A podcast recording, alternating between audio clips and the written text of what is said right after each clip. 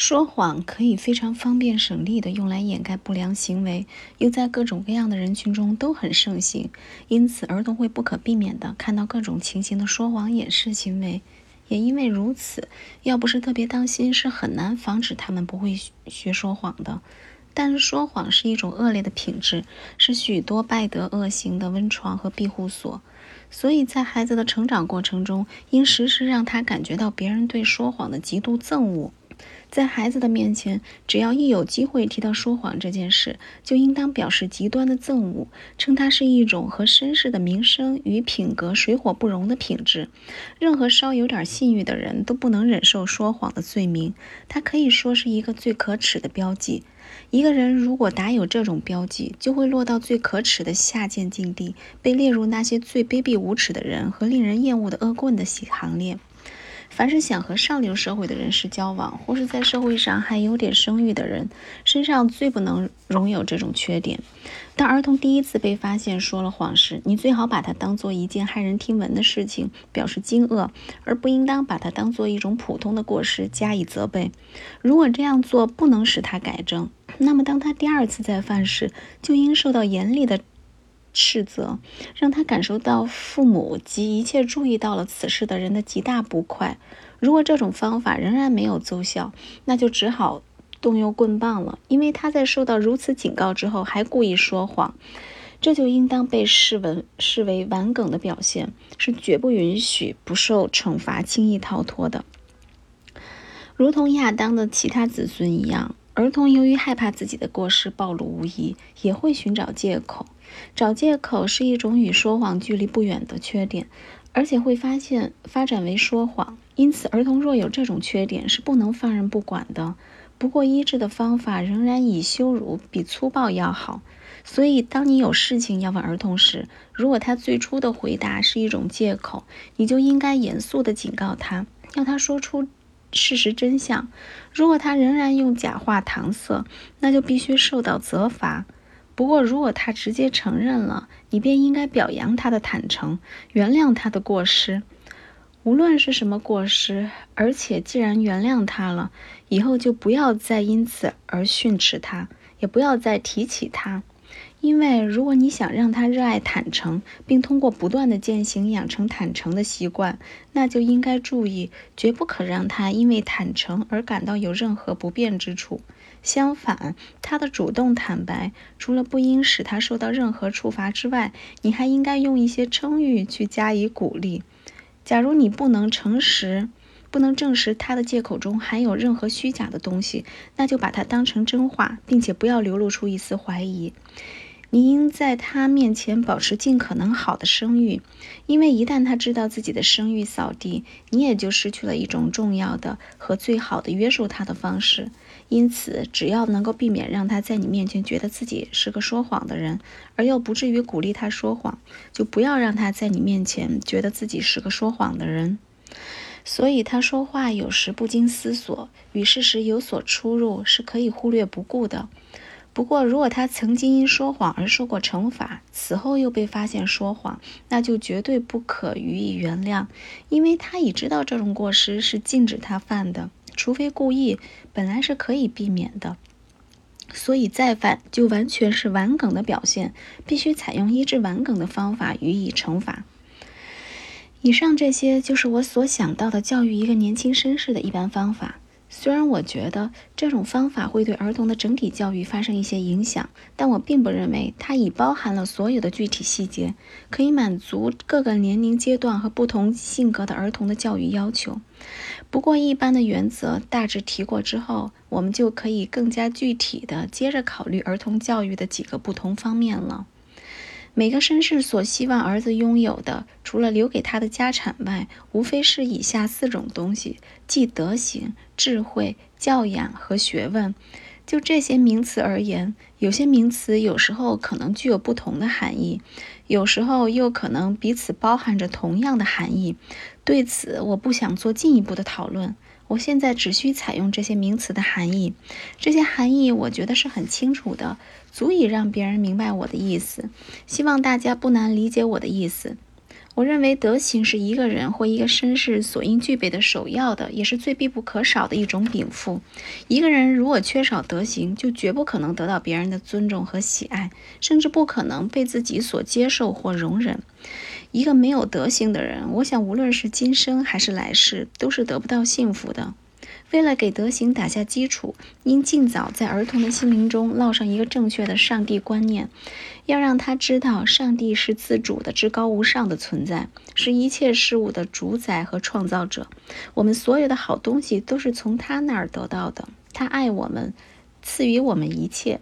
在此之后，就要向他灌输对这个至少至高无上的存在的热爱与敬畏。开始时这样做就足够了，而不必在这个问题上对他做进一步的解释，因为过早的与他谈论神灵，超前的让他理解这个无限存在的本性是无法把握的，其结果恐怕不是他的头脑中充满了错误的想法，就是被一些上帝不可知的观念弄得糊里糊涂。你只需在适当的场合告诉他：上帝创造一切，统治一切，无所不听，无所不见。凡是热爱上帝、服从上帝的人，上帝就会以各种方式给他们带来好处。你会发现，他在听说了这样一个上帝之后，很快就会对上帝产生种种不同的想法。这些想法中，如果你发现有错误，就应当予以纠正。我觉得，如果大家都止于这样一种上帝的观念，不过分探究这个人人都都得承认的是无法把握的最高存在，那倒是件好事。因为许多人喜欢探究，但又缺乏清晰有力的思想去区分哪些事情可知，哪些事情不可知，从而陷入迷信或无神论。要么认为上帝与他们自己差不多，要么根本否定上帝的存在。所以，我以为，与其让儿童分心，去好奇地追问上帝的不可思议的本质与存在，不如让他们每天早晚都用一种简短平易、适合其年龄与能力的祷词，去向上帝、他们的创造者、保护者与恩人祈祷。这样做，在宗教知识与德行方面，对儿童都要有益得多。因此，你要根据儿童的接受能力，慢慢的、逐渐的，在他的心灵中建立起这样一种上帝的观念，同时教他祷告上帝、赞美上帝，让上帝视为自己的主宰。唯有上帝才能使自己的行善，并享受人世间的快乐。在此期间，不可对他谈论任何别的神灵，除非日后他在某种场合自己先提出了这个问题，或在读圣经史的时候遇到了这个问题。但即便到了儿童的这个时期，只要他年龄还小，也一定要保护他稚嫩的心灵，不可让他具有任何神灵鬼怪的印象和观念，也不可让他对黑暗产生任何的恐惧的心理。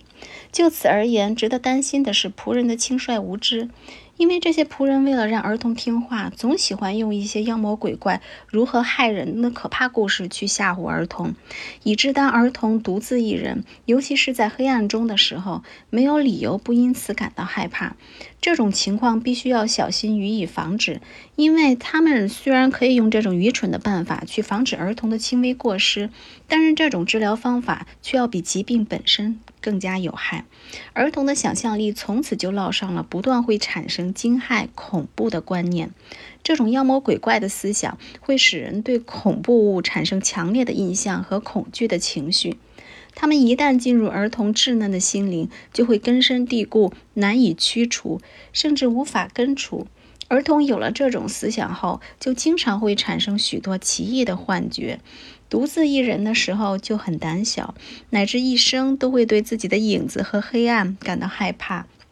我就遇到过一些小时候受过这种恐吓的人，他们对我的抱怨说，虽然理性已使得他们纠正了以前获得的错误观念，知知道自己没有理由在黑暗中比在光天化日之下更加害怕那些看不见摸不着的东西，然而这些观念还是一有机会就会冒出来。产生以前纠缠过自己的幻觉，不费些功夫还不能消除。为了让你知道早年在心灵中留下的印象有多么持久和可怕，我在这里还要告诉你一个不同寻常但非常真实的故事。西部的某镇上有一个神经错乱的人。男孩子在路上碰到他时，都喜欢取笑他。有一天，这个人在街上看见了一个平时捉弄过他的男孩，便跨进附近的一家利器店，抓起一把出鞘的剑就去追那个男孩。男孩看见他拿着剑追来，拔腿逃命。幸亏那男孩身体还算强健，脚步还算敏捷，在疯子追上他之前就跑到了父亲的家门口。但那时屋门。紧闭。当他手推开门时，回头去看追来的人还有多远时，疯子已经追到了走廊的入口，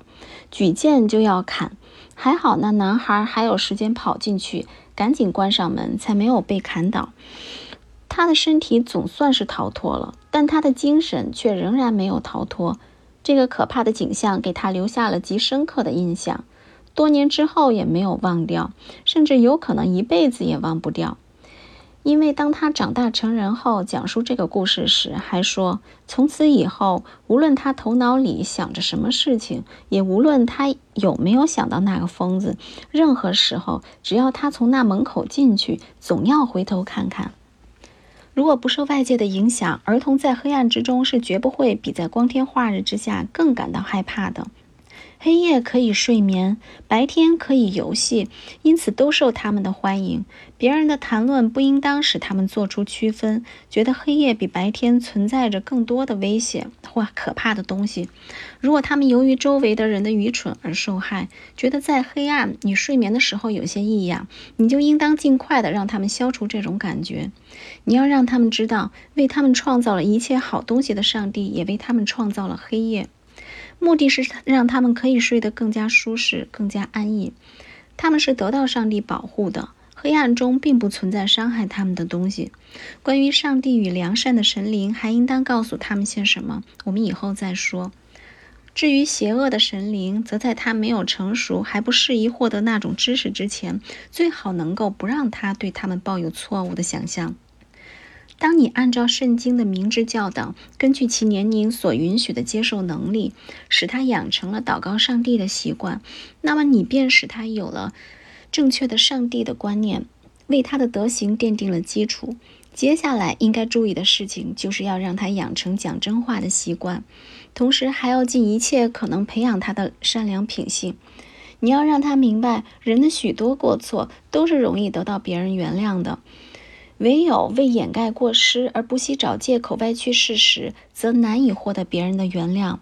你还要及早教他要有爱心，善待他人，因为这样才能从小奠定一个人诚实的真正基础。世上一切不公道的事情，通常都是因为我们爱自己太多，而爱别人太少。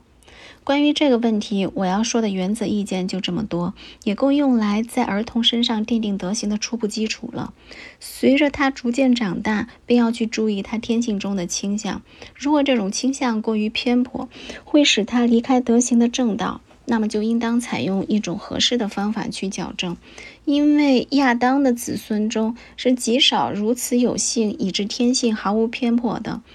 而消除或平衡天性的过分偏颇，正是教育的要务。不过，对这个问题的详细讨论，并不是这篇教育短文所能完成的。我并没有打算讨论所有各种德行与邪恶，说明每种德行如何才能获得，每种特殊的邪恶又如何用特定的疗法去加以治疗。虽然我已已经提到了几种最常见的错误，以及可以用来纠正那些错误的方法。